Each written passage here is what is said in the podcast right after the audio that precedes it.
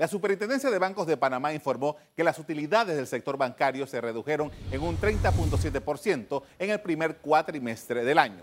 Los reguladores indicaron que la situación del coronavirus y las prórrogas en el pago de préstamos ocasionaron una reducción en el ingreso de los bancos y que se elevara el gasto de las reservas.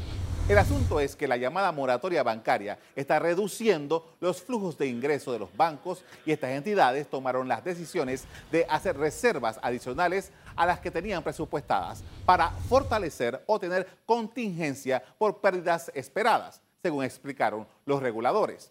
Reportes periodísticos revelan que hasta el 10 de junio, unos 39 bancos locales habían flexibilizado más de un millón de préstamos, que suman 26.201 millones de dólares del saldo total de la cartera de crédito interno del sistema bancario nacional.